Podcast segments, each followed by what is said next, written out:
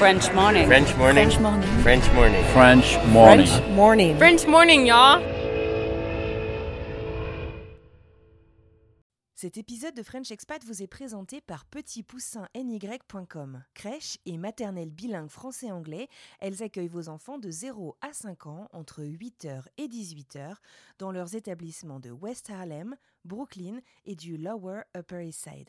Appelez dès aujourd'hui le 212 663 7777 et dites French Expat afin d'obtenir une réduction de 500 dollars valable sur toute inscription de 6 mois ou plus avant le 31 mai 2024. Une belle manière de commencer l'année. Merci à Petit Poussin pour son soutien. Maintenant, place à l'épisode.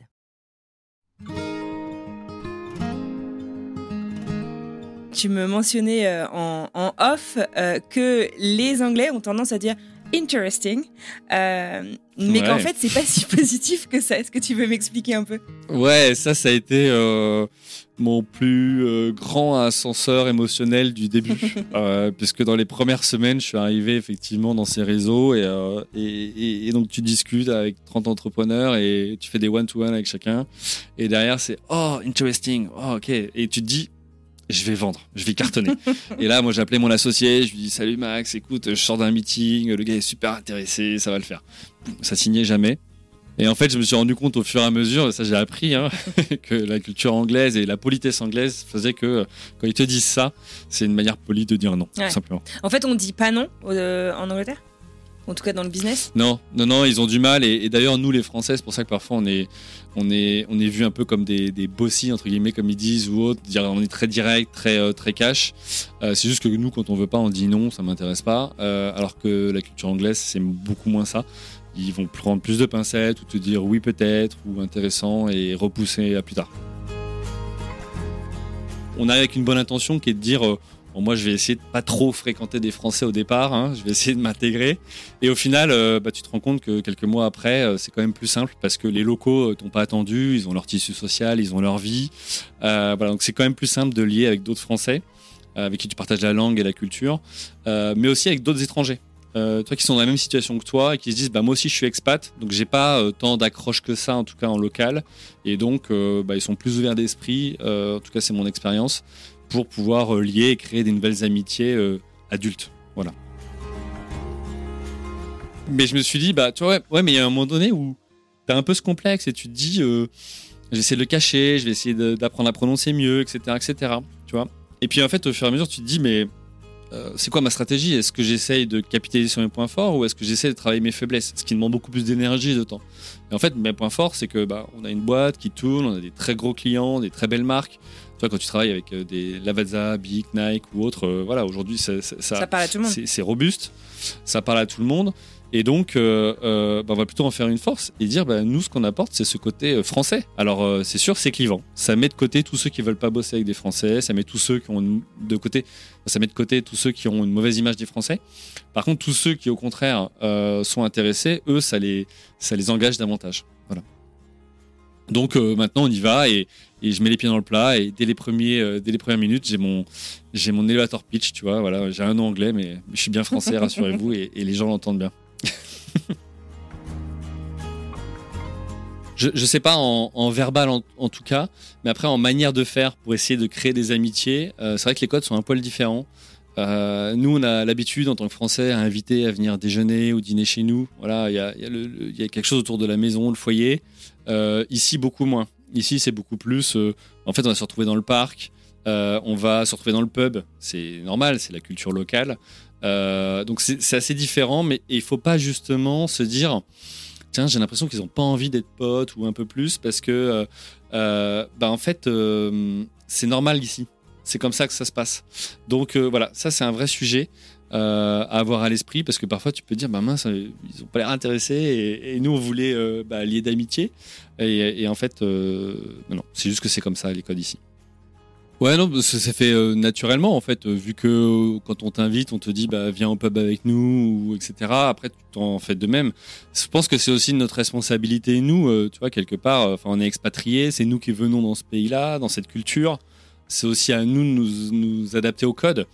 Et, et, faire aussi notre pas. Donc, et je pense que ça doit venir d'abord de nous. Donc, non, on s'y habitue. Et puis maintenant, je t'avoue qu'on adore. Hein, on adore, nous, dire tiens, samedi ou dimanche, on, on, se retrouve, on se fait le Sunday roast et, et on passe deux heures, trois heures au pub. Et bah, quand il n'y a pas les siestes, évidemment, quand il n'y a pas tout ça, mais et, et on passe un bon moment.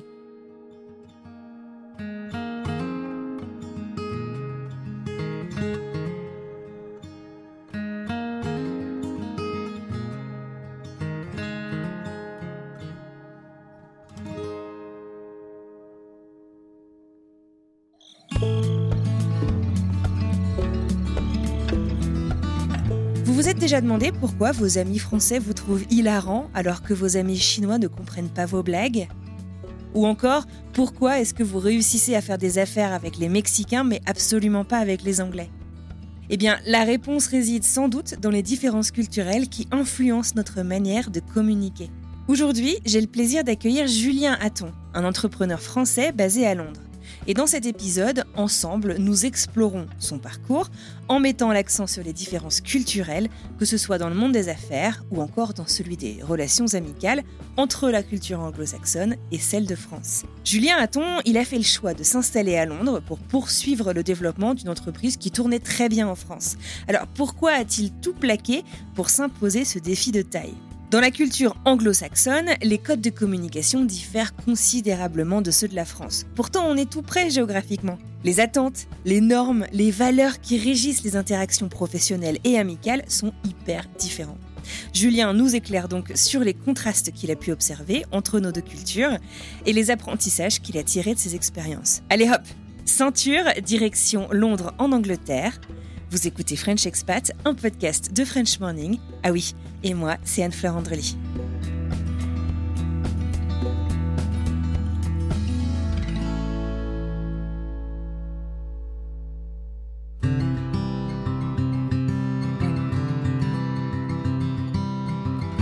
Bah, je m'appelle Julien, euh, ça fait 5 ans que je vis à Londres. Euh, si j'ai à me présenter personnellement, je dirais que j'ai 36 ans, euh, deux enfants, une compagne géniale. Alors je dis au féminin parce que je suis entouré de femmes, hein, donc je suis en infériorité numérique à la maison. Euh, qu'est-ce que je dirais? Je leur dirais ouais, j'adore le sport, découvrir plein de choses. Et puis bah professionnellement, qu'est-ce que je fais? Je suis entrepreneur depuis 13 ans. Je me suis lancé à 23 ans.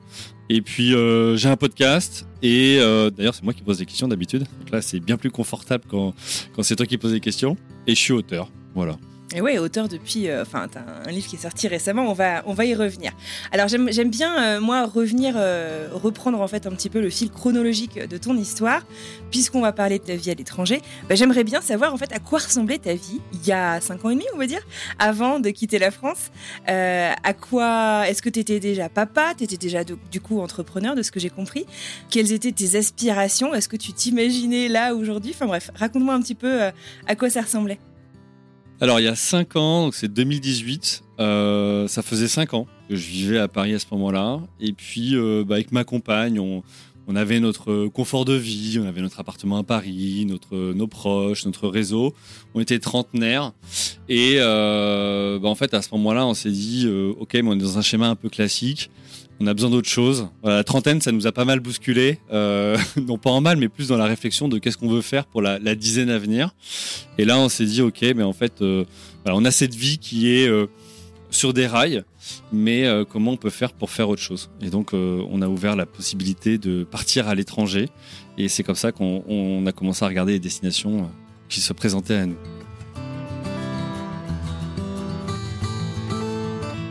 Julien est dans sa trentaine aujourd'hui, mais ce qu'il vous dit pas, c'est qu'à l'âge de 23 ans à peine, il a fondé sa première boîte, sa première entreprise. Et vous allez voir, c'est plutôt important pour la suite de son histoire.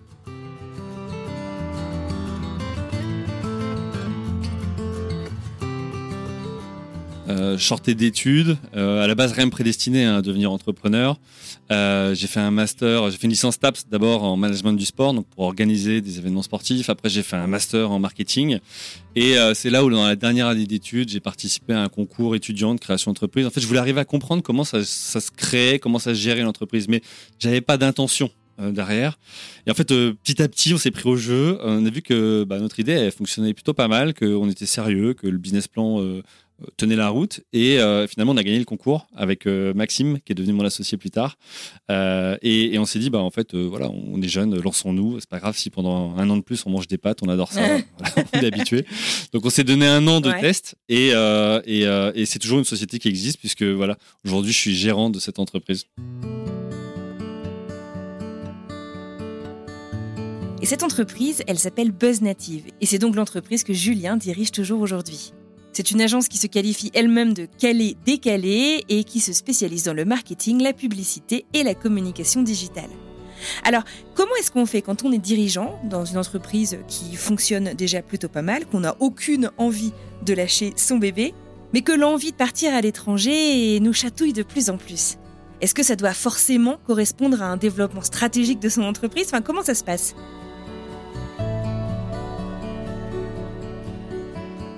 Il faut remettre dans le contexte 2018, donc euh, l'agence elle a 8 ans.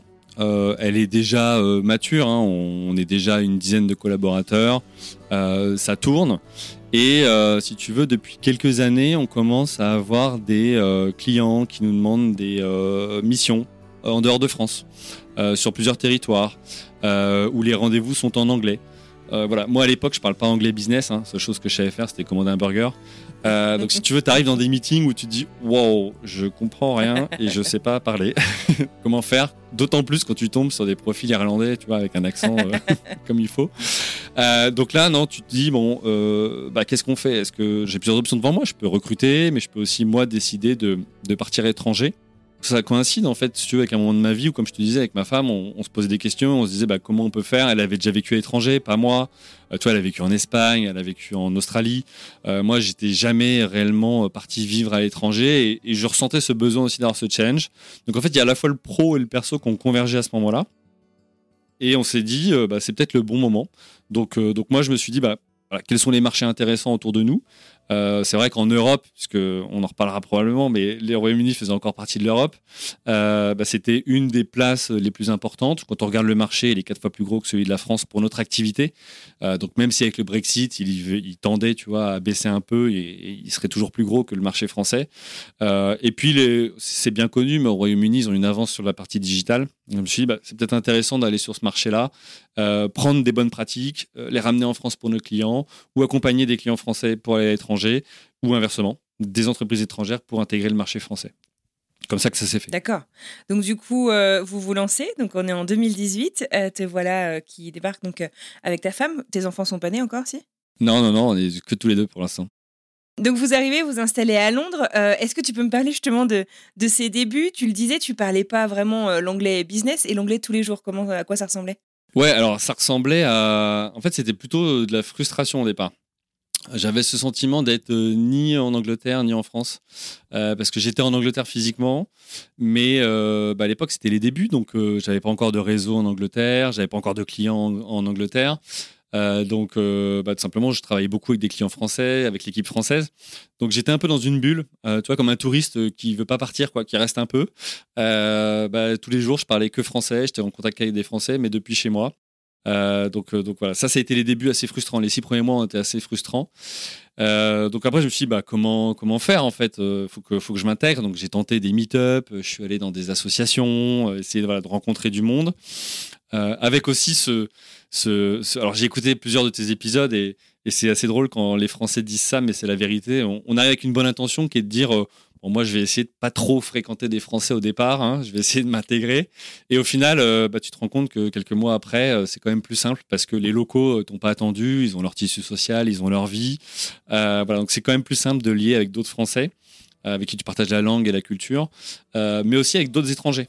Toi qui sont dans la même situation que toi et qui se disent bah moi aussi je suis expat donc j'ai pas tant d'accroche que ça en tout cas en local et donc bah, ils sont plus ouverts d'esprit en tout cas c'est mon expérience pour pouvoir euh, lier et créer des nouvelles amitiés euh, adultes. Voilà.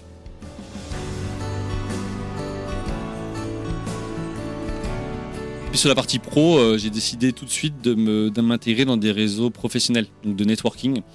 Euh, avec à ma grande surprise, alors il y a plein de réseaux qui existent, mais euh, moi j'étais dans un réseau euh, d'affaires où il n'y a qu'un seul représentant de chaque activité. Et je me souviendrai toujours de ce jour-là, j'arrive et je suis en compétition avec d'autres agences locales anglaises mais ils vont jamais me sélectionner quoi. Moi avec mon accent, euh, j'arrive, j'ai pas de réseau sur place, ça va pas le faire. Et en fait, euh, bah non. À ma grande surprise, ils m'ont sélectionné, donc j'ai intégré ce réseau et si bien que euh, voilà chaque mercredi matin entre 7h et 8h30, voilà, j'avais cette chance de pouvoir rencontrer une trentaine d'entrepreneurs. britanniques et bah, un parler anglais mais faire du réseau aussi et générer les premiers business intéressant justement. C'est un truc sur lequel je voulais revenir avec toi. Donc du coup, comme tu le dis, c'est mathématique. Euh, tu appliques donc du coup cette, euh, cette, euh, cette approche que tu as déjà utilisée en France, aux États-Unis. et donc tu essayes de générer des opportunités. et tu me, tu me mentionnais en, en off que les Anglais ont tendance à dire interesting, mais qu'en fait c'est pas si positif que ça. Est-ce que tu veux m'expliquer un peu? Ouais, ça, ça a été mon plus euh, grand ascenseur émotionnel du début, euh, puisque dans les premières semaines, je suis arrivé effectivement dans ces réseaux euh, et, et, donc tu discutes avec 30 entrepreneurs et tu fais des one-to-one avec chacun. Et derrière, c'est oh, interesting, oh, ok. Et tu te dis, je vais vendre, je vais cartonner. et là, moi, j'ai appelé mon associé, je lui dis Salut Max, écoute, je sors d'un meeting, le gars est super intéressé, ça va le faire. Ça signait jamais. Et en fait, je me suis rendu compte au fur et à mesure, ça j'ai appris, hein, que la culture anglaise et la politesse anglaise faisaient que quand ils te disent ça, c'est une manière polie de dire non, tout simplement. En fait, on dit pas non euh, en Angleterre? En tout cas dans le business? Non, non, non, ils ont du mal. Et, d'ailleurs, nous, les Français, c'est pour ça que parfois on est, on est, on est vu un peu comme des, des bossy, entre guillemets, comme ils disent, ou autre. On est très direct, très, euh, très cash. Euh, c'est juste que nous, quand on veut pas, on dit non, ça m'intéresse pas. Euh, alors que la culture anglaise, c'est beaucoup moins ça. Ils vont prendre plus de pincettes ou te dire oui, peut-être, ou hmm. intéressant, et repousser à plus tard. Et alors, comment est-ce que tu t'y prends? Parce que donc à ce moment-là, comme tu dis, ton anglais est pas exceptionnel. Euh, tu as ces codes culturels qui, qui, qui, qui peuvent être un peu désarmants.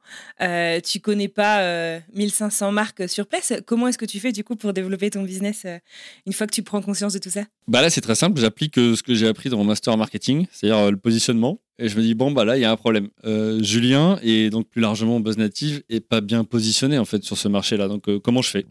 Et c'est là où euh, bah, je reprends hein, un à un notre offre, qui on est, etc. Qu'est-ce que veut le marché? Et je me dis, bah, en fait, l'opportunité ne viendra pas spécialement du fait d'aller vendre à des clients anglais. Parce qu'on a eu des clients anglais, mais c'était surtout du réseau, justement, des gens qu'on a rencontrés et qui, qui ont bien aimé la personnalité. Mais comment je vais aller au-delà de ce réseau Parce que je ne peux pas m'inscrire dans tous les réseaux euh, d'Angleterre. Euh, et donc, c'est là où, en fait, on a pris un parti pris de, se dire, bah, ce, fameux complexe, entre guillemets, euh, d'être français en Angleterre, ou en tout cas, ce désavantage qu'on pourrait avoir, on va essayer d'en faire un avantage. et c'est là où, en fait, on a changé complètement notre discours notre positionnement en disant ben, on affirme qu'on est français. Euh, et c'est justement ce côté français qu'on apporte euh, à un marché anglais qui est habitué tout le temps au même code. mais c'est surtout, on apporte une chose que beaucoup ne peuvent pas faire, c'est-à-dire qu'on accompagne les marques anglaises à aller sur le territoire français. et nous, ça, ce territoire, on le connaît, ce marché, on le connaît. et puis surtout, on a créé un discours pour essayer de toucher les directeurs marketing, les dirigeants étrangers basés en Angleterre, puisque eux sont dans la même situation que nous et eux sont peut-être moins attachés à, travailler avec des Anglais. Hmm. Intéressant. Et alors, comment est-ce que ça se passe? Eh bien là, euh, tout de suite, tu vois le changement. parce que euh, là où tu essayes de cacher euh, ce côté français, en plus, moi, j'ai un nom qui sonne anglais, tu vois. Julien Hatton, euh, tu vois, ici c'est un, un, nom connu. Euh, enfin voilà, il y a plein de trucs autour de Hatton. Ah ouais? Euh, donc ils pensent tous, ils m'enchaînent, ils pensent tous que je suis anglais. Ouais, le Hatton Garden, c'était un, grand cambriolage d'une banque ou d'une bijouterie, je sais plus, en plein Londres. Il y a une station de métro. Enfin voilà, il y a tout. Un, en tout cas, c'est un nom qui sonne anglais.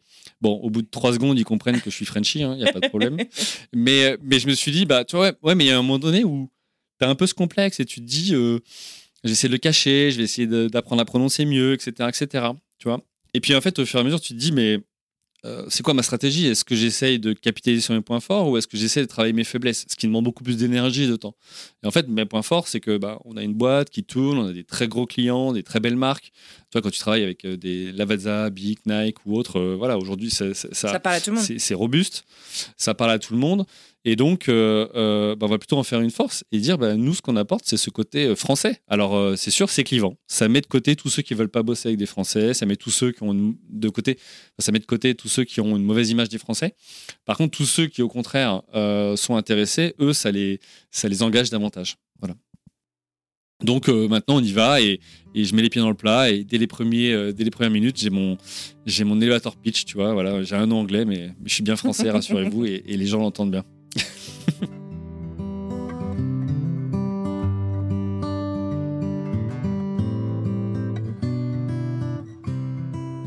Comment est-ce que tu qualifierais en fait justement ces codes euh, culturels? Est-ce que euh, la manière en fait voilà de faire du business euh, entre l'Angleterre et la France sont foncièrement différents, même si finalement tu parles pas uniquement à des Anglais, donc de ce que j'ai compris.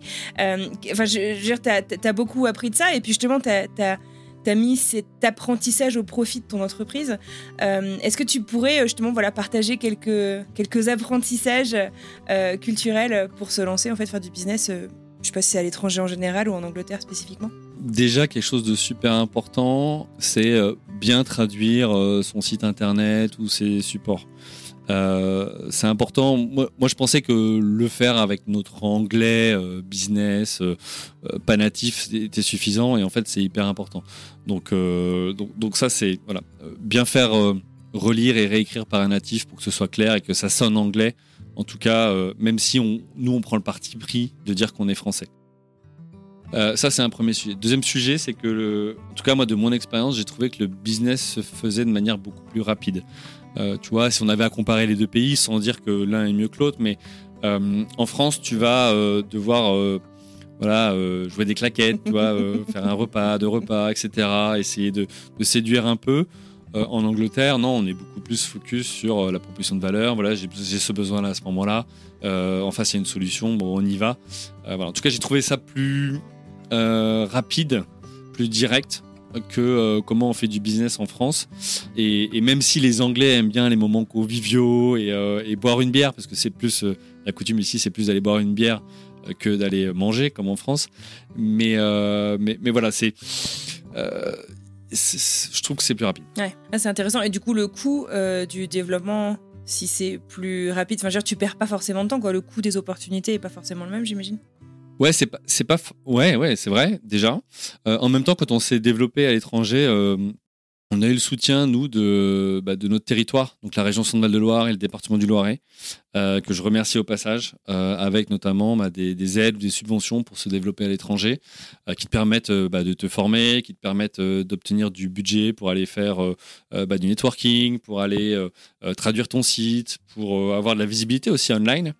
Donc ça, on a activé en fait ces, leviers-là. Euh, mais surtout, euh, c'est pas tant qu'on ait eu du volume de demandes, mais c'est que sur les demandes qu'on a, on a des taux de conversion beaucoup plus importants. Parce qu'en fait, on a cette aspérité maintenant là, euh, en tout cas cette différenciation d'être basé dans les deux pays. Il y a très peu d'agences qui est capable de dire on est basé à la fois à Londres et, à Paris ou Orléans, là où est notre siège. et ça, c'est une force. Donc si bien que là où tu connais en France, par exemple, les compètes où il y a 3, 4, 5, 10 agences parfois en compétition sur le même dossier. Euh, J'ai pas connu ça là en Angleterre. Euh, souvent, c'est euh, soit bah, on vous a déjà présélectionné, soit il y a deux acteurs et, euh, et c'est ça en fait, c'est juste une shortlist.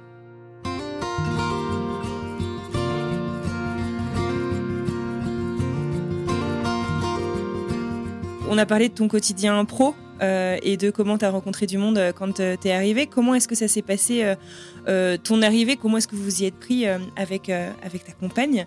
Est-ce qu'il y a des, choses que tu as apprises dont nos auditeurs pourraient bénéficier? Ouais, clairement. on est arrivé avec notre fleur et notre fusil. ce qu'on a fait, c'est que tout simplement on a pris l'Eurostar. On s'est dit on y va 2-3 jours.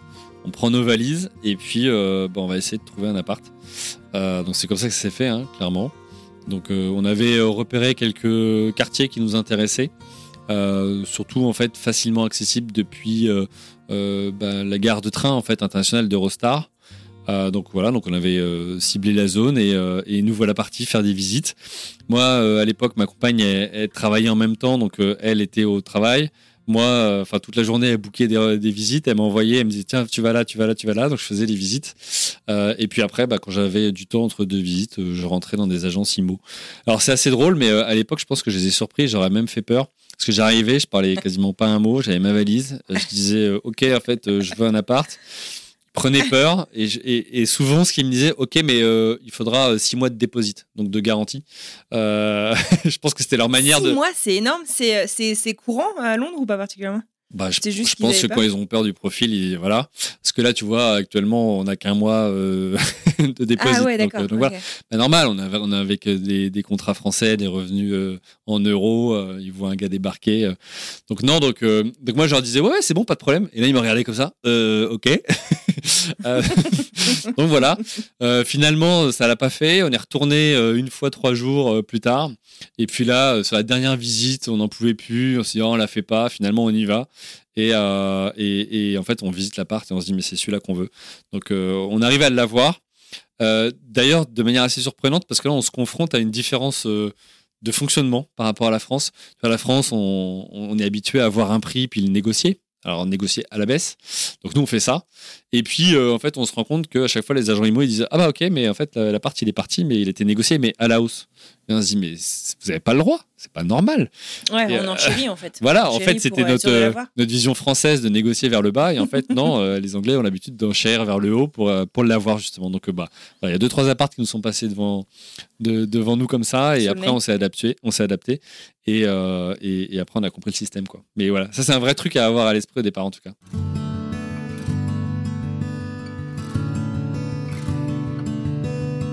Du coup, donc tu as cette première année sur laquelle euh, euh, vous, vous vous lancez. Euh, au bout de cette première année, ça y est, tu assumes ton accent français. Ça fait partie de toi et c'est même euh, un atout euh, dans ton approche commerciale. Euh, tu me parlais aussi du small talk.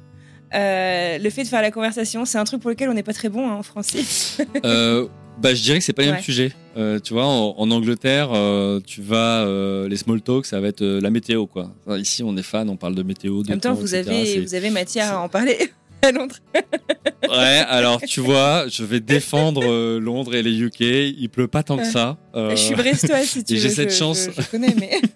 Ah oui, ok. Donc tu connais l'eau. Non, non, mais donc c'est- ça va être plus autour de ces sujets-là. Et les gens vont beaucoup moins, en tout cas, moi, de- encore une fois, de mon expérience, mais euh, rentrer dans le détail et le perso. Euh, par contre, euh, en France, tu vois, tu vas parler beaucoup plus euh, politique, euh, grand sujet, et quitte à pas être d'accord. Donc il y a vraiment ce, côté de différenciation entre l'anglais qui veut pas faire de vagues, euh, et on va parler de choses communes, mais où il n'y a pas à être d'accord ou pas d'accord, et puis le français qui aime bien débattre.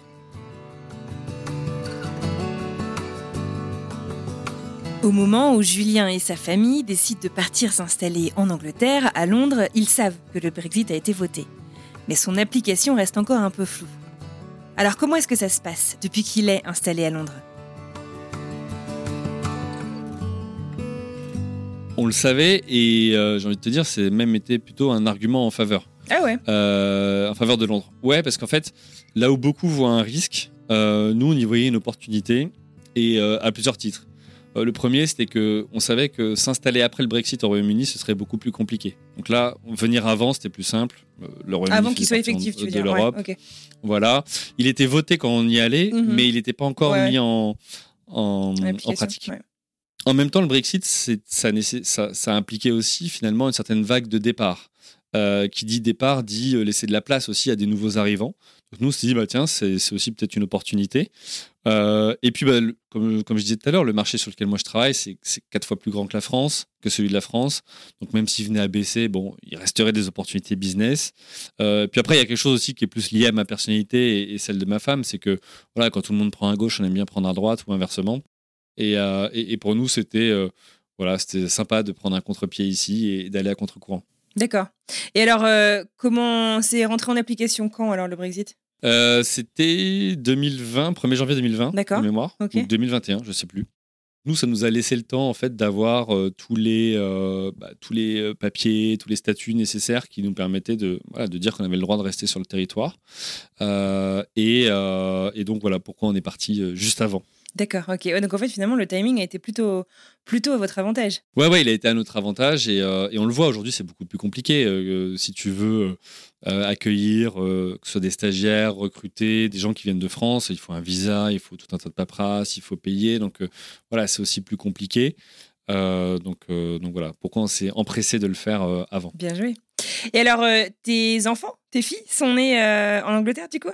Ce qu'il faut savoir aussi, c'est que quand, j'expliquais tout à l'heure que c'était euh, la convergence d'envie pro et, perso, mais à la base, l'idée, c'était de se dire on va, faire un, on va faire deux ans en Angleterre, apprendre l'anglais pour le business, mmh. s'intégrer, découvrir notre culture, et puis revenir pour devenir parent euh, en France. D'accord. C'était ça le plan. Bon voilà, ça fait cinq ans. Nos deux filles sont nées là-bas.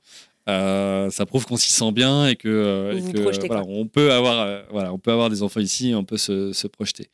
Donc donc voilà donc ouais non finalement bah, au bout de six mois en fait ma femme a adoré Londres qui n'était pas son premier choix, c'était d'abord le mien.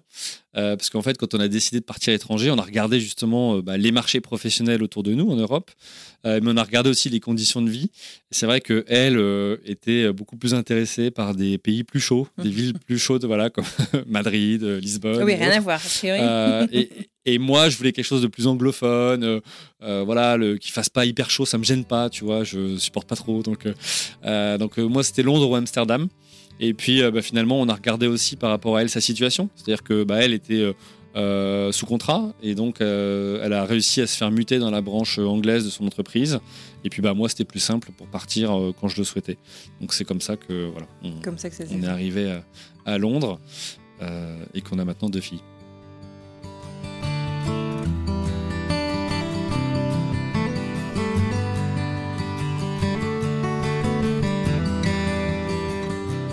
On parlait euh, des codes de communication euh, d'un point de vue professionnel euh, et de comment voilà, tu as réussi à, tirer parti une fois que tu les as, tu les as bien compris, bien assimilés.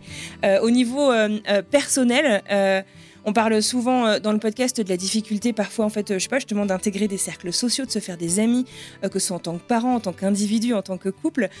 tu me disais un petit peu au début de cet épisode avoir intégré des cercles internationaux.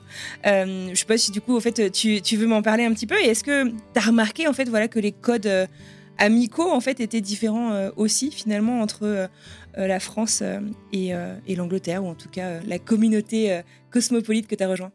Ouais, alors déjà, euh, ce qui nous a permis, nous, une bonne intégration avec euh, euh, voilà, d'autres expats, qu'ils soient français ou pas, hein, c'est la crèche.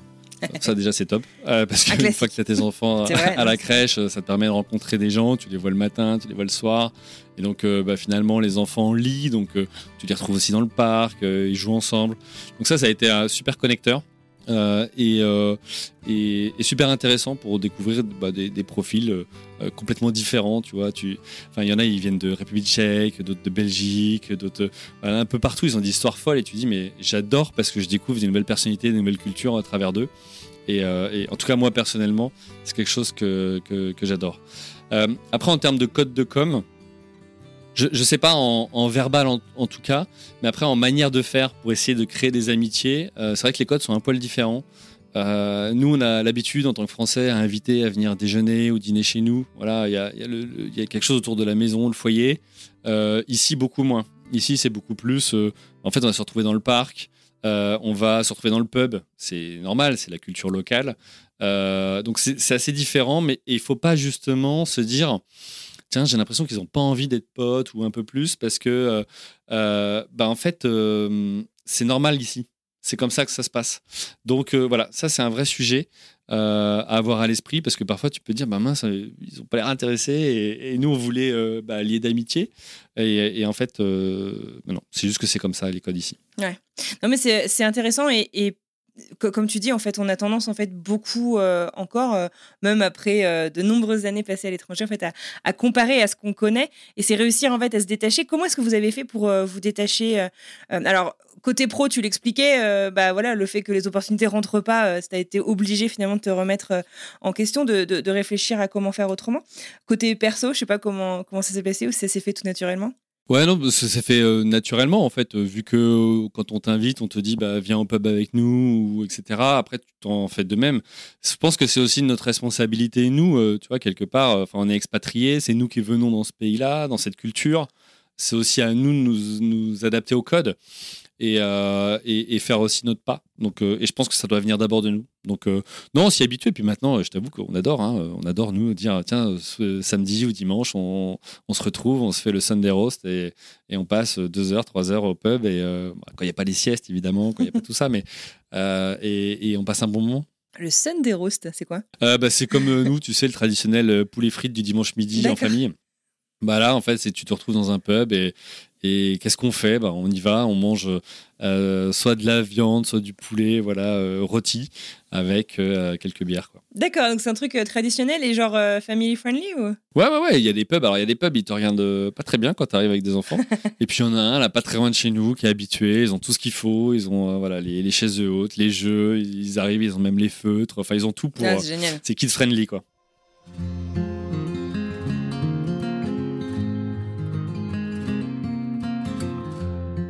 Euh, si on revient un petit peu sur euh, euh, le Brexit, tu as, eu deux grosses crises en fait aussi que tu as vécues. Donc tu as le Brexit suivi de très près du Covid.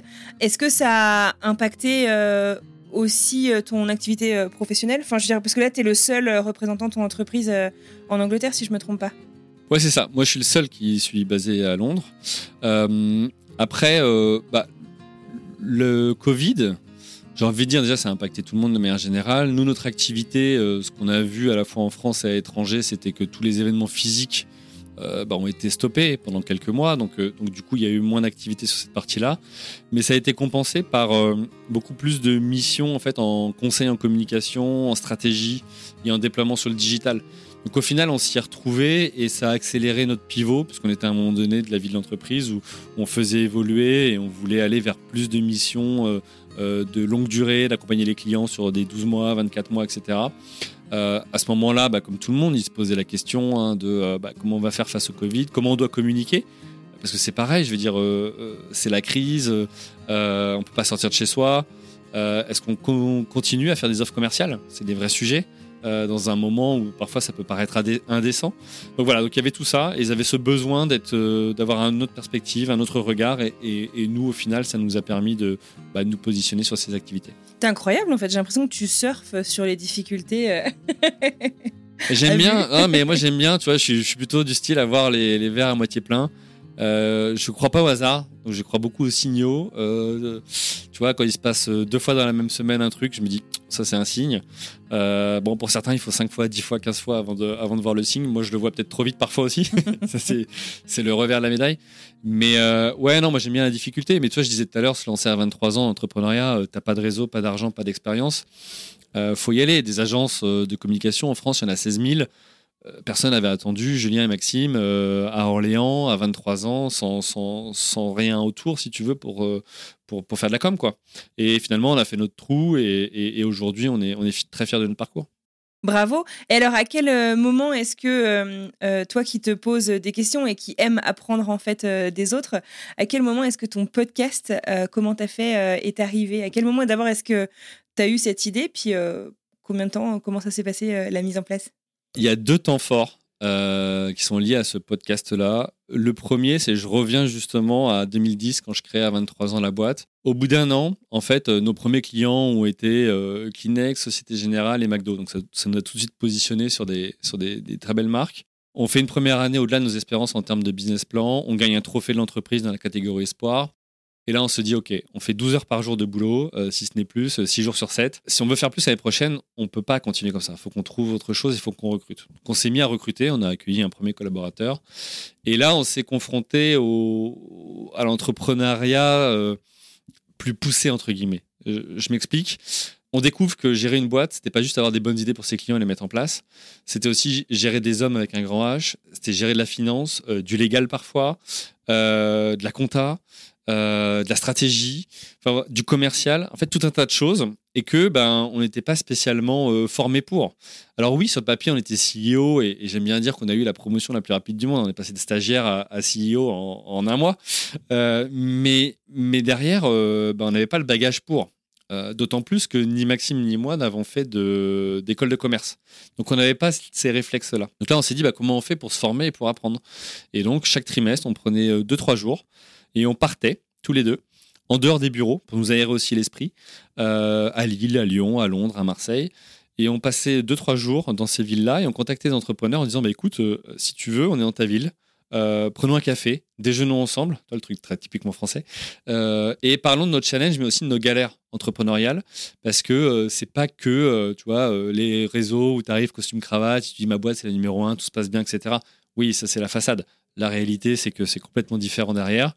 Euh, voilà. On a fait ça pendant 8 ans, 9 ans. On a fait des super rencontres, autant des gens qui se lancent que des gens qui sont dans des boards de grands groupes internationaux. Enfin voilà, franchement super. Et les gens euh, prennent le temps euh, de vous recevoir facilement, je veux dire? Bah, En fait, je pense qu'il y en a beaucoup qui se mettent des barrières et qui n'osent pas demander. Toi, moi j'aime bien dire, si tu poses pas la question, c'est non. Si tu poses la question, ça peut être oui ou non. Et voilà. Donc on posait la question. Et puis bah, il y avait des gens qui ne nous répondaient pas, mais il y en avait beaucoup qui nous répondaient parce qu'en fait, tu te rends compte que quand tu entreprends, ça va bien au-delà de 9h-18h. Euh, C'est-à-dire que le soir, tu repars avec tes problèmes, avec tes questionnements, etc. Parfois, tu as du mal à dormir la nuit, tu penses le week-end. Et tu as beau en parler à ton conjoint, ta conjointe, euh, ils ont beau être euh, un super support pour toi, à un moment donné, ils n'en peuvent plus de ta boîte. Et donc, il faut trouver des solutions pour, pour, pour pouvoir échanger. Donc moi, j'ai la chance d'avoir sur tous mes projets entrepreneuriaux euh, des associés. Donc à chaque fois, bah, quand on se pose des questions ou quand il y en a un qui va moins bien, il y a toujours l'autre qui est là pour, pour donner une perspective, pour aider et pour, euh, pour accompagner. Et ça, c'est une, une, bah, une grande force en fait. Tu vois euh, mais ça, tous les entrepreneurs ne, ne l'ont pas. Donc voilà, ça c'est le, premier moment. Deuxième moment, c'est qu'on arrive en 2020. Moi, je suis papa. Euh, sauf que ça fait quelques années que je suis dans mon confort et que voilà, je fais moins de sport, euh, je profite un peu plus euh, de la vie dans le sens je suis très français donc j'aime bien bien manger, j'aime bien bien boire et je me dis ok, j'ai besoin que je reprenne en main peut-être mon corps et donc je me mets à courir le matin. tu vois, j'ai une petite routine à ce moment-là qui est de dire je me lève, je me pose pas de questions, j'enfile les chaussures, je laisse le cerveau sur la table de chevet, je vais juste courir. Donc je pars courir. Au départ, j'écoute des playlists musicales et puis à bout d'un moment, j'en ai marre. Je me dis, je suis en train de nourrir le corps, mais est-ce que, est-ce que je pourrais aussi nourrir mon esprit? Donc, je me mets à écouter des podcasts. Je me mets à écouter plutôt des parcours d'entrepreneurs qui m'ont énormément inspiré. Mais il y a toujours une frustration qu'elle a. Et cette frustration, elle est, euh, elle est que aucun podcasteur déjà existant ne pouvait euh, me l'apporter. C'était que moi, je voulais échanger avec ces entrepreneurs. En fait, c'était faire ce que j'avais fait avec Maxime pendant 8 ans ou 9 ans euh, en physique. Mais là, je pouvais plus le faire parce que bah, je suis de l'autre côté de la Manche et en fait, bah, le Covid m'empêche de faire les trajets comme avant. Voilà. Donc, c'est là où je me dis, bah, je pars pour 10 épisodes. Euh, aucune ambition de devenir le numéro un ou autre, ou quoi que ce soit. Juste le fait de me dire, ça va me permettre, moi, d'échanger avec des, entrepreneurs toutes les semaines.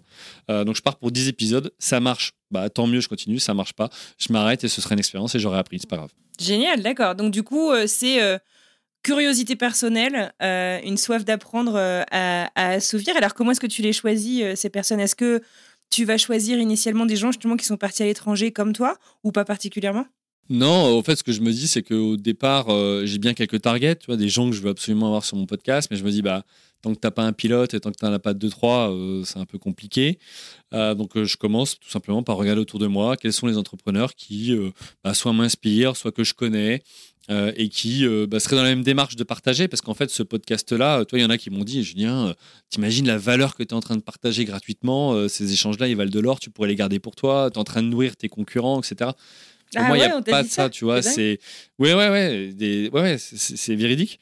Euh, moi, ma vision, c'est que en fait, euh, je respecte énormément tous ceux qui se lancent, qu'ils réussissent ou qu'ils ne réussissent pas, euh, parce que c'est un vrai choix de vie. c'est engageant et pas que financièrement, hein, mais en temps, en énergie, en santé. donc, je respecte énormément tous ceux qui le font. Mais je m'étais rendu compte autour de moi que bah, il y avait des potes entrepreneurs qui eux étaient tout seuls à la tête de leur boîte et, et quand le Covid arrive, bah, ils se disent, ils se prenaient la charge mentale à la fois perso et pro dire bah, perso, euh, comment je vais faire moi euh, pour mon foyer, et puis pro, euh, comment je fais pour maintenir les emplois, l'activité de ma boîte, etc. Donc je me suis dit, bah, en ce podcast-là, je vais, je vais le partager à tout le monde. Et donc ces échanges, je vais le partager à tout le monde. Et pour moi, de toute façon, il y a de la place pour tout le monde sur les marchés. Et je vois pas les autres agences comme des concurrents, par exemple, mais je les vois comme des confrères. Et donc, bah, pour moi, vu qu'il n'y a pas cette notion de concurrence, ben voilà, c'est pas grave. Et donc chacun son positionnement, chacun ses clients. Et nous, il y a des clients qu'on peut pas adresser euh, et il y a d'autres clients qu'on peut adresser. Bon, bah, c'est comme ça, c'est la loi d'un marché, tout simplement.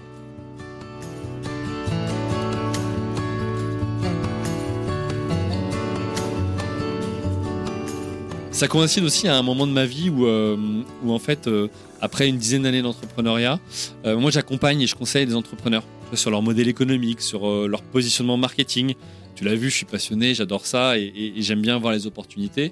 Et en fait, je me rends compte que voilà, c'est important pour les, entrepreneurs à un moment donné où il y a, la crise sanitaire qui nous tombe dessus, bah, de revoir tout de suite leur positionnement pour s'adapter et être prêt pour la reprise. Voilà.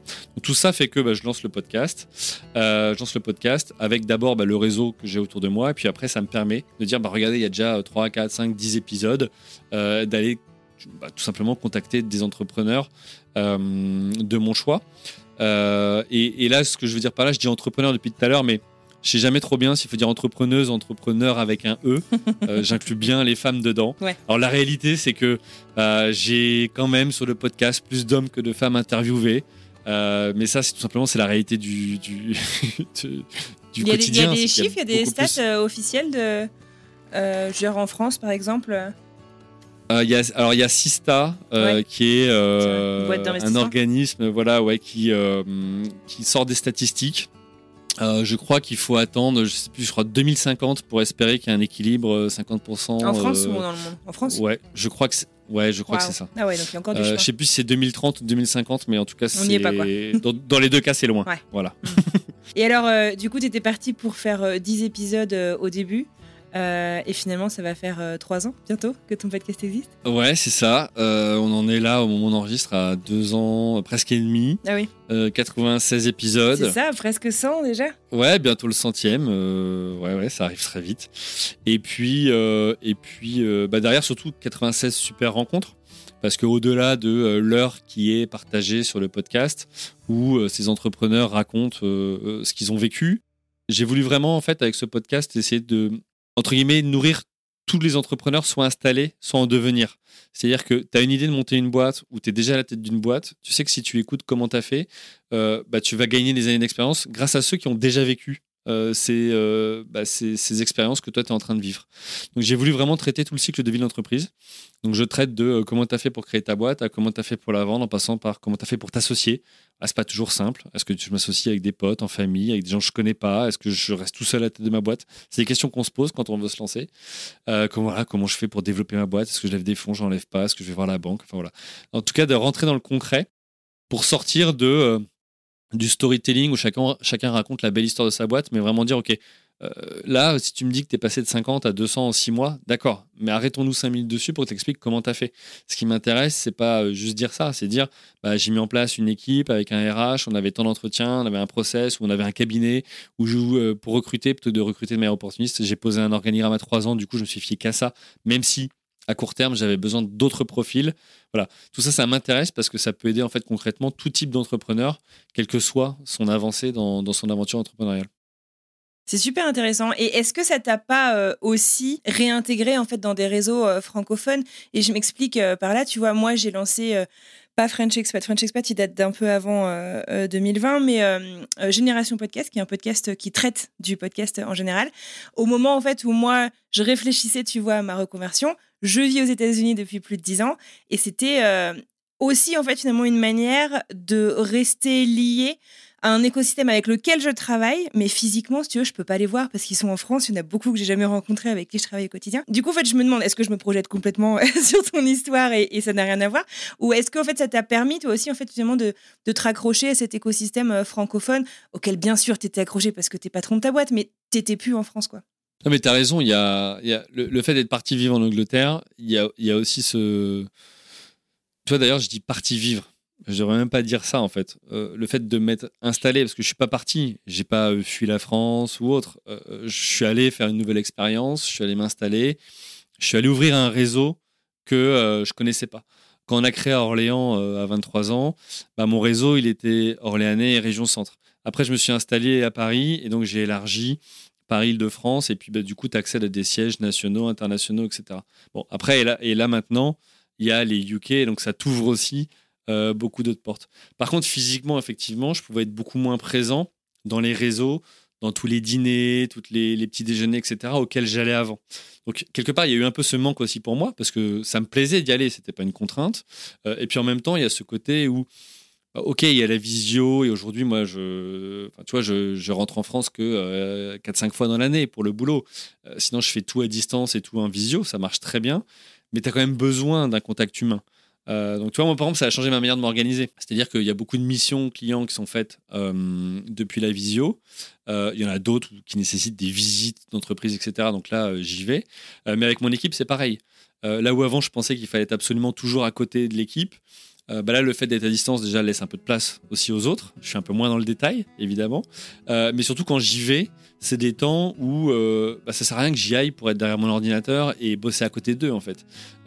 moi, ce qui m'intéresse, c'est d'être à côté des collaboratrices, collaborateurs, partager des moments. Donc souvent, c'est plutôt des temps d'équipe, des temps collectifs ou des séminaires qu'on fait quand je suis présent au bureau. Tu parlais juste à l'instant, en fait, justement de le fait en fait d'être à distance te force en fait si tu veux à laisser peut-être plus d'espace aux collaborateurs pour grandir. Est-ce que tu saurais en fait expliquer justement comment est-ce que ton management euh, et ta, je sais pas si c'est moi aussi ton, ton, management euh, euh, d'équipe, euh, la, la, création, la gestion de, la stratégie de ta boîte a évolué du fait en fait de cette distance physique que tu as? Tu peux être tout à fait joignable, mais mais voilà, t'es pas au quotidien dans les bureaux?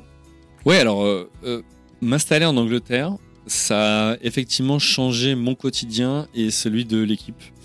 Euh, dans le sens où, euh, alors moi, ça faisait déjà 5 ans que j'étais basé à Paris et, la, majorité de l'équipe à Orléans. Donc j'étais pas tous les jours au bureau, j'y étais euh, deux jours par semaine à peu près. Et souvent, ce qui se passait, c'est que vu que j'enchaînais les rendez-vous, je les avais au téléphone entre deux meetings. Voilà, ça c'était le fonctionnement avant. Après Angleterre, ça a changé. Enfin après mon installation, puisque là, bah, en fait, j'étais plus là physiquement. Par contre, on est passé à la visio. Et déjà, rien que de se voir plutôt que de s'appeler pour parler d'un sujet euh, qui va ou qui va pas d'ailleurs sur un dossier, euh, bah, c'est quand même beaucoup plus simple de connecter quand on est en visio. Donc ça déjà, je trouve que ça a été bénéfique. Deuxième élément qui a été bénéfique, c'est que là, euh, à la fois pour moi et pour l'équipe, bah, Julien pouvait plus être là rapidement. Donc ça voulait dire aussi que ça laissait beaucoup plus de place et de responsabilité euh, à mes collaboratrices et collaborateurs. Et je pense que pour certains, enfin en tout cas moi de mon observation, ça a été libérateur pour eux. Euh, et, euh, et, à l'inverse, pour moi, ça m'a aidé aussi à lâcher prise, puisque bah, avant j'avais aussi ce vieux réflexe de dire oh, bah, ok, en fait là il y a, ce sujet-là où, où, il faut que je vienne pour tel dossier. Et en fait, je venais tout le temps exprès au bureau. alors que c'était pas nécessaire. Donc moi, ça m'a aidé en fait à prendre de la hauteur, à travailler davantage euh, sur que dans l'entreprise et du coup à mettre en place les, les, bah, les, les, stratégies, les process, etc. qui permettent de développer cette entreprise-là. Donc ça, pour moi, c'était un vrai shift, ça m'a clairement aidé. Et aujourd'hui, ça, c'est une expérience, tu vois, euh, que euh, bah, les, dirigeants que j'accompagne adorent. Parce que d'avoir vécu ça, ça me permet de les aider à le mettre en place aussi dans leur entreprise et eux passer un palier euh, et, surtout euh, bah, faire en sorte que leurs entreprises soient moins dépendantes d'eux ou d'elles. C'est vrai qu'on pense pas, on pense pas toujours euh, à, ça. Je trouve ça super intéressant. est-ce que tu referais tout pareil? Est-ce que, est-ce que finalement, enfin, tu vois, genre même le fait que le début n'ait pas été facile, ça a finalement contribué aussi en fait à écrire ton histoire.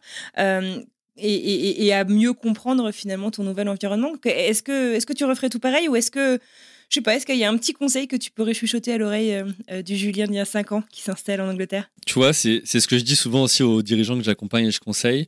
Tu as deux manières de voir les choses. Soit euh, tu fais, ça prend du temps, mais t'apprends et t'apprends bien, parce que t'as pris une claque, c'est ce que j'ai fait.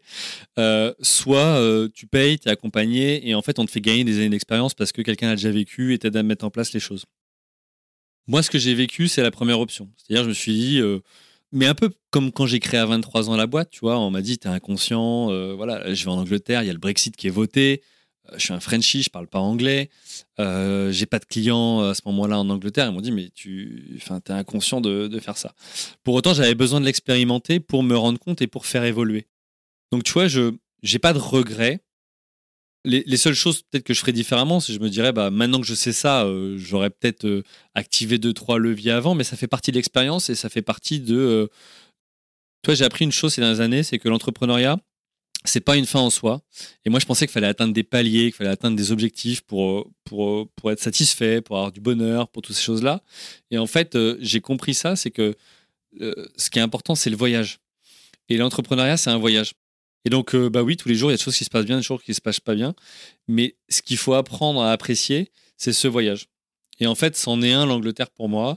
Et j'ai appris, j'ai galéré, mais aujourd'hui, je le kiffe et ça se passe très bien parce que j'ai eu ces six premiers mois où j'ai appris en fait, tout simplement. Et justement, ça me fait penser aussi en fait à, je sais pas si on peut parler de culture de l'échec, mais je sais que moi, étant aux États-Unis, tu vois, aux, États-Unis, c'est tout à fait bienvenu finalement de raconter les trucs qui n'ont pas marché. Est-ce que c'est un, shift qui est un peu en train de se faire en France? J'ai l'impression qu'on en, parle peut-être de plus en plus, mais ça reste encore un petit peu tabou de, parler des, plantages finalement. ouais, alors je sais pas si en France on est encore assez mature ou prêt à faire des failcon et, et, juste faire ces fameuses conférences où tu racontes que tu es raté. Pour autant, c'est vrai que de plus en plus on se rend compte que euh, euh, ce, qui est typique de l'Amérique de dire bah, je me suis raté là-dessus, voilà ce que j'ai appris et je passe à autre chose, qui était très mal vu en France, arrive de plus en plus. Tu le vois fleurir sur LinkedIn hein, en ce moment, bah, tout le monde y va de son échec ou de voilà pour pour arriver à justifier après d'un shift. C'est vrai qu'en euh, en Angleterre, peut-être que tu as la même culture, en tout cas la même approche qu'en Amérique, de dire bah, c'est pas grave si j'ai raté. Euh, alors qu'en France, si tu dis j'ai raté, t'en as encore quelques-uns qui disent ah bah, euh, enfin qui te jugent quoi. Voilà. Donc moi, en tout cas, ça m'a ouvert et c'est vrai qu'aujourd'hui, je parle plus facilement de mes échecs ou de ce que j'ai appris qu'avant.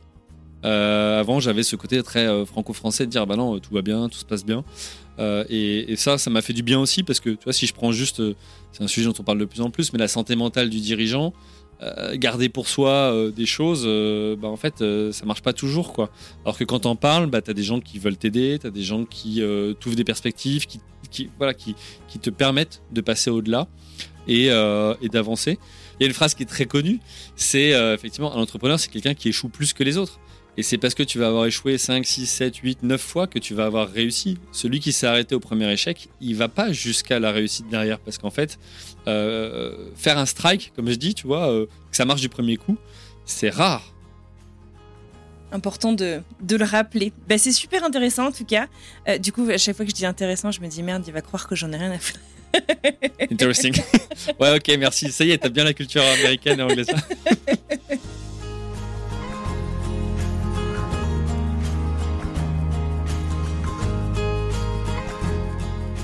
En février dernier, Julien a sorti son tout premier livre, inspiré de son podcast Comment t'as fait Dans ce livre, paru chez Vuibert, il raconte le cycle d'une entreprise, chapitre après chapitre, depuis la création jusqu'à la revente de la boîte, tout en passant par le choix des associés ou encore les levées de fonds. Un début d'année qui semble plutôt prometteur pour Julien Hatton, alors que lui réserve la suite, qu'est-ce qu'on peut lui souhaiter pour le futur? Moi, ce qu'on peut me souhaiter, c'est du kiff, euh, puisqu'on est là pour ça. Euh, et puis surtout, euh, non, mais ce choix aussi de vivre ici et d'y rester, il vient aussi de notre enfance qu'on a eu avec ma compagne, parce que tous les deux, on est originaires d'Orléans ou d'à côté. Et, et, en fait, on n'avait pas eu spécialement l'occasion de, de, vivre à l'étranger avant, et surtout d'apprendre l'anglais. Et, et, et, ce qu'on voulait pour nos enfants, c'était bah, tout simplement de, bah, de pouvoir leur ouvrir un terrain de jeu mondial pour euh, bah, plus tard leur vie ou leur carrière. Donc on sait que là, en ayant les bases pendant leurs premières années de leur vie, euh, voilà, elles vont pouvoir après euh, bah, faire ce qui leur plaît, être en capacité de parler avec tout le monde, partout dans le monde. parce qu'à partir du moment où tu maîtrises l'anglais, ça t'ouvre quand même pas mal de rencontres et, d'opportunités. Voilà. Donc c'est ce qu'on voulait. Et puis on veut leur donner quelque chose que nos parents nous ont donné, dont on est très fiers. C'est aussi ce côté très très sportif, on adore le sport. Et, euh, ici, la chance qu'on a, c'est qu'on a effectivement autour de nous euh, trois grands parcs qui nous permettent euh, d'aller bah, régulièrement faire du sport en famille. Et, et, ça, voilà, c'est important pour nous. Donc, du kiff, du sport, et voilà, c'est bien. Merci beaucoup, c'était passionnant. Bravo pour tout ce que tu as fait. Et puis, bah, on te souhaite que du meilleur pour la suite. Bah, écoute, merci beaucoup. merci de m'avoir reçu. Et puis, bah, un bonjour à toutes les auditrices et auditeurs qui auront écouté jusqu'au bout. Ils sont nombreux. On le souhaite.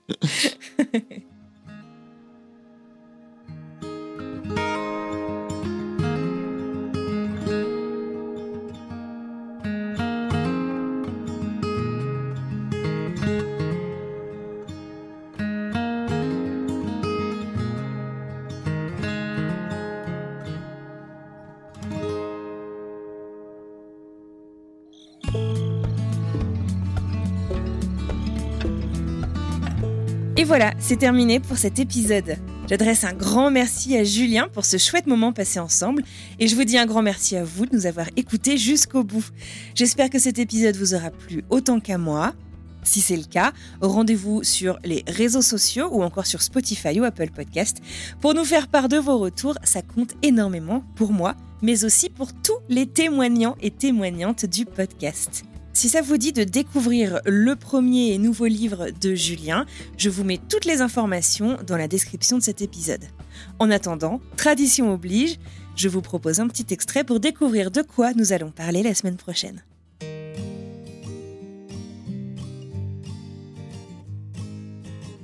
J'ai trouvé euh, ce poste donc à Pueblo. Il demandait un fellowship trained trauma surgeon. Donc, ce que tu n'avais pas. Bon, exactement, ce que je n'avais pas. Quand on finit la chirurgie générale, l'internat ici aux States, on est déjà entraîné en trauma, mais tu peux faire une année en plus Mhm. dans un- pour être encore plus spécialisé là-dedans. Et j'avais toujours le souvenir euh, d'un, enfin, je sais même pas si les statistiques, enfin les chiffres sont corrects, mais qui disait que tu sais les les hommes euh, pour postuler un job euh, s'assurent d'avoir 60% des critères Mhm. Et les femmes s'assurent d'avoir 90% des Mm. critères, tu vois. Et je me suis dit, mais si j'étais si un mec, aucun problème, tu vois, j'enverrais mon dossier. et j'ai envoyé mon dossier et en fait, ils m'ont dit, bah non, on s'est planté, on n'avait même pas besoin d'un fellowship trained Ah. surgeon. Comme quoi. Et donc, on a fait un entretien au téléphone, puis j'y suis allée, et j'étais genre, mais c'est ouf, quoi. Enfin, genre, tout le monde était super sympa. J'avais plusieurs des collègues qui étaient dans la même situation, donc euh, Ah, ouais. mexicains, d'Inde, de Canada, enfin tout Mhm. ça, donc on- c'était vraiment assez varié. Et c'était au Colorado. Enfin, j'avais jamais été au Colorado. Ouais, tu connaissais non, pas je le connaissais pas le Colorado, mais t'avais cette idée, tu sais, le Colorado, que c'était super beau et Les tout. grands espaces. Mais voilà, Ouais. et les montagnes et tout. Et donc, moi, la première fois que je suis venue au Colorado, c'est pour mon Mm. entretien. Et donc, je suis venue passer mon entretien. Je me souviens avoir dit à ma mère, mais it's too good to be true, tu vois.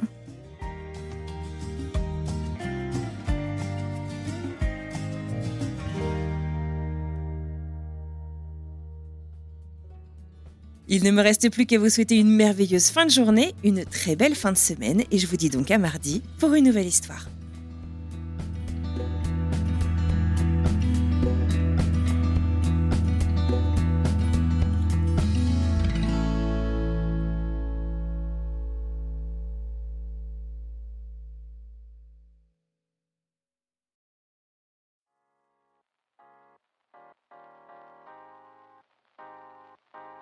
Vous venez d'écouter un podcast réalisé par moi-même, Anne-Fleur Andrely, mixé et habillé par Alice Krief et produit par French Morning. French Expat n'est pas le seul podcast de French Morning. Pour retrouver tous les podcasts du groupe, rendez-vous sur frenchmorning.com slash podcast. À bientôt!